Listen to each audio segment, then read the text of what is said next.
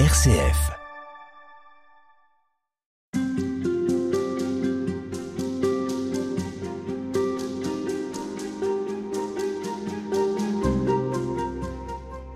Frère Gonzague, nous euh, concluons euh, ensemble cette série d'entretiens consacrés à l'Église, à son histoire et puis surtout euh, à ce qui l'attend. Est-ce que vous pensez qu'elle a un avenir, cette Église? Bah écoutez, j'espère, sinon faut que j'aille pointer au chômage tout de suite. la question, c'est de savoir quelle est sa destinée. Pour comprendre l'avenir institutionnel de l'Église, faut reprendre nos lunettes bibliques et théologiques et dire, mais finalement, quelle est sa vocation? Pour comprendre son avenir, il faut comprendre sa vocation. Alors, euh, si sa vocation, c'est d'être configuré au Christ, si sa vocation, c'est de suivre le Christ et de prendre le chemin que le Christ a emprunté, ben, l'Église passera peut-être par la mort. Mais il ne faut pas qu'on oublie qu'après la mort du Christ, il y a sa résurrection. Alors, c'est, je pense qu'on ne peut pas réfléchir institutionnellement sans réfléchir sur la vocation. Et on ne peut pas regarder la vocation sans regarder les enjeux institutionnels. C'est, toujours le paradoxe et la tension quand on est euh, soit un théologien de l'Église, soit un praticien. C'est, euh, faut regarder ces deux aspects. Euh, quand vous parlez de, de, mort et de résurrection, ça signifie qu'elle pourrait voir disparaître ou mourir un certain nombre de, réalités dont on pense qu'elles ont toujours existé, ce qui reste à prouver, et euh, d'autres choses euh, émergeraient, verraient le jour. Vous savez Ça veut dire qu'il faut accepter, il faut renoncer à certaines choses? Vous savez que quelqu'un comme Jérôme Fourquet euh, réfléchit beaucoup sur ces, sur ces questions-là, sur la, la sociologie de l'Église, et à vue humaine, les chiffres sont évident. On parle de, toujours de l'Occident et particulièrement de, la France, de notre, hein, de notre, Occident, de notre Occident. Parce que dans, les pays du Sud, la réalité, pour le moment, la réalité est tout, hein. tout, à fait différente. En tout cas, dans nos pays, parce que le problème, c'est que c'est difficile de faire des généralités parce que les cultures sont tellement différentes qu'on peut pas penser l'Église en dehors d'une culture. Euh, donc, je ne mm. sais, pas quoi dire pour l'Afrique et parler de l'Église en Afrique, ça n'a pas ça n'a pas de sens parce que chaque pays a une culture différente et à l'intérieur même d'un pays, il y a des cultures différentes. Mais en tout cas, pour nous en Occident, à regarder les chiffres de la sociologie, c'est-à-dire les chiffres du nombre de mariages, du nombre de baptêmes et du nombre d'ordinations, euh, ben, en 2050, euh, c'est fini. À vue humaine. Mais euh, ça veut.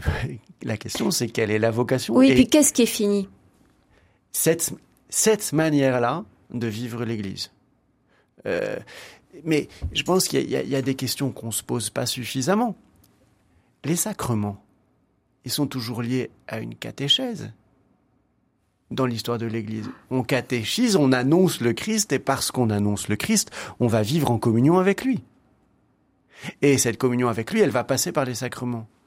Mais aujourd'hui, dans la pratique, dans nos pratiques, quel est le lien entre la catéchèse et les sacrements? Moi-même, j'administre beaucoup de baptêmes en ayant rencontré les personnes deux fois et en les retrouvant plus beaucoup après. Je célèbre un certain nombre de mariages où je ne vais pas retrouver les couples dans ma communauté chrétienne après. Donc il y a, une, vraie question sur la pratique des sacrements. Pour moi, la question qu'il y a derrière, c'est annoncer l'évangile. Mais est-ce qu'on veut annoncer l'évangile? Et quelle est cette bonne nouvelle de l'évangile? Euh, Il y, a, y, a, des le sociologue Jean-Louis Schlegel qui a écrit ce, bouquin absolument terrible qui s'appelle Vers l'implosion. Il faut entendre euh, ces, questions, il faut entendre euh, ces interpellations et où il il associe l'annonce de l'évangile avec euh, avec une espèce de conquête territoriale. Mais non, c'est pas de ça qu'il s'agit. C'est quoi l'annonce de l'évangile? C'est quoi l'annonce de l'évangile? Est-ce que pour nous la mort et la résurrection du Christ, est-ce que la vie de Dieu qui nous est offerte est une bonne nouvelle? Et c'est ça pour moi. Est-ce que cette vie de Dieu est une bonne nouvelle? Et si elle est une bonne nouvelle, on va faire en sorte de vivre et d'être vivant. Et, et un vivant, bah, il se développe. Alors qu'est-ce qui coince? Est-ce que euh, nos contemporains euh, euh, n'ont plus envie d'entendre ce message? Ils n'en ont pas ou plus besoin? Est-ce que l'Église s'y prend mal pour l'annoncer?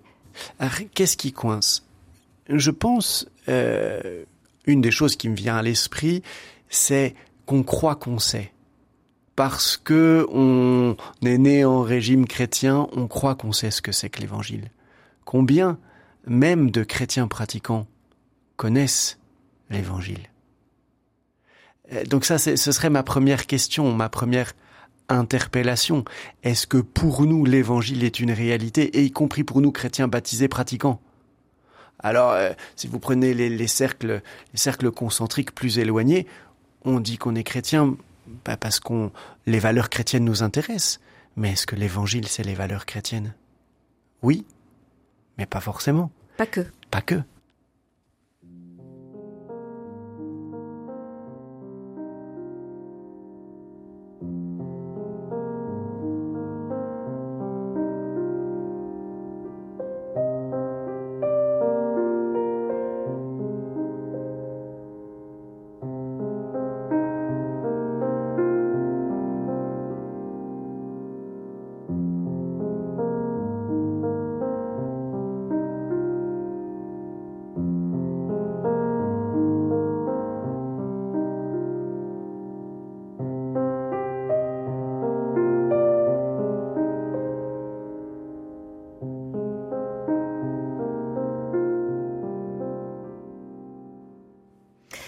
Frère Gonzague, cette Église, elle a besoin de se réformer selon vous? Elle a besoin d'interroger ce qu'elle est, qui elle est, comment elle fonctionne? Ça, ça c'est évident. Et vous savez, il y a un théologien suisse bien connu, Hans Urs von Balthasar, qui a écrit un, petit bouquin qui s'appelle Raser les bastions. Est-ce que est-ce qu'on accepte de raser les bastions, de dire bah non, il y a des trucs qu'on ne veut plus faire et des trucs qu'on veut inventer? Ce qui m'étonne, c'est que j'ai la chance de travailler avec des acteurs de terrain et avec des collègues euh, théologiens sur l'innovation ecclésiale. Et il y a plein d'innovations dans l'Église, mais elles sont à la périphérie de la structure aujourd'hui. Donc la question, c'est comment on va pouvoir mettre ces innovations euh, chrétiennes, ces innovations ecclésiales, non pas à la périphérie de la structure, mais à l'intérieur de la vie. C'est-à-dire que par exemple les, évêques s'en emparent, les évêques leur donnent euh, leur chance entre guillemets, ou, ou les intègrent complètement au diocèse, euh, des choses comme ça. Oui, mais sans doute, sans doute pas que les évêques, mais je pense que toutes les questions qui touchent à la diaconie, au service des autres, ce dont on parlait euh, hier avec le lavement des pieds, comment remettre ça au cœur de ce qu'est l'Église, y compris dans sa dimension institutionnelle. Ça me paraît essentiel. Je pense à nos voisins de Lazare. C'est quand même bouleversant ce Nos voisins parce qu'ils sont juste à côté, hein, dans la maison juste à côté de ce studio. Juste à côté du studio. Quand même, et, et, je trouve que... Alors, pour nos auditeurs qui ne sauraient pas, Lazare, c'est une vie commune entre des personnes qui ont été à la rue et puis des, des, familles, des, jeunes, des familles et des jeunes professionnels et, et, et c'est quand même très très étonnant ce qui se vit là. Un habitat partagé entre des gens qui ont été en galère, qui ont connu la rue et des, et, des jeunes étudiants. Donc ça, on voit que ça naît un peu partout. Il y, a, y, a, plein de pousses partout. Mm. Comment on va entretenir ces pousses Comment on va euh, enlever le béton autour pour que ça pousse encore plus Et, et peut-être euh, choisir les lieux où on veut mettre son énergie. Parce qu'on voit aussi une certaine tendance qui consisterait à vouloir absolument colmater les brèches euh, des édifices symboliques hein, qui sont quand même en train de se casser la figure. Bien sûr. Eh ben, et c'est là où il faut prendre le temps de discerner. C'est là où, l'appel du pape à, discerner semble essentiel. Qu'est-ce qui, qu'est-ce qui peut qu'est-ce qu'on peut laisser mourir parce que ça correspondait à un besoin à un moment de l'histoire de l'Église qu'est-ce qu'il faut garder parce que c'est essentiel, mais, mais dont on doit réformer la manière de le vivre, la manière de faire, et, qu'est-ce qu'il faut, euh, ce à quoi il faut absolument tenir. Après, c'est vrai que c'est douloureux de laisser mourir, de voir mourir. Je pense par exemple à tous ces petits carmels qui existaient dans des tas de villes en France et qui ferment les uns après les autres et ces carmélites qui se regroupent mhm. parce qu'elles ne sont plus qu'une poignée. Et, et, et elles sont dur. bouleversantes ces, religieuses. Et, et si un jour on n'en a plus, il manquera une chose essentielle à l'Église. Mais regardez, c'est précisément, il y, a, il y, a, une association laïque dont j'oublie le nom euh, pour le moment, qui cherche à, à redonner vie sous d'autres formes à ces carmels. Mais et ça, pour moi, c'est un signe de vie. Ou à, ou à des lieux d'église qu'on est obligé d'abandonner. Et, et, et, ce sont des laïcs qui s'emparent de ça en se disant, non, ces lieux-là, on peut pas en en faire n'importe quoi. Mais ça, c'est beau. Donc c'est, ça fait partie des choses de voir effectivement qu'il y a des choses qui meurent, mais, mais il y a de la vie qui se transmet. C'est peut-être ça la tradition de l'Église. Et dont il faut prendre soin et puis euh, euh, encourager. Sous des formes que l'on ne connaît pas. Et accepter qu'on ne connaît pas les formes. Et ce qui est très, très déstabilisant avec un, un, travail de deuil aussi finalement à, à accepter de, de, faire parce que effectivement on, on, assiste probablement à la fin de quelque chose. Ah oui, euh, et, et c'est pas grave. Et c'est pas grave parce que l'Église des premiers siècles, on ne sait plus comment elle est, sauf à travers quelques témoignages et quelques livres.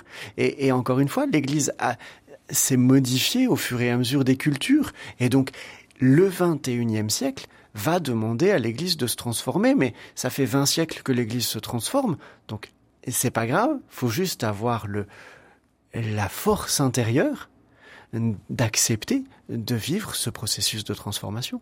Merci beaucoup, frère Gonzague, de nous avoir accompagnés dans ces réflexions qui n'ont pas fini, bien sûr, de d'être menées euh, un très grand merci. Je rappelle que vous êtes euh, enseignant en théologie à l'Université catholique de Lyon. Vous êtes également euh, frère de la communauté Saint-Jean. Et merci d'avoir partagé ce temps-là. C'est passé beaucoup trop vite, mais c'était super chouette. Vous reviendrez. Et merci également à Louis-Martin Fermont qui était à la technique.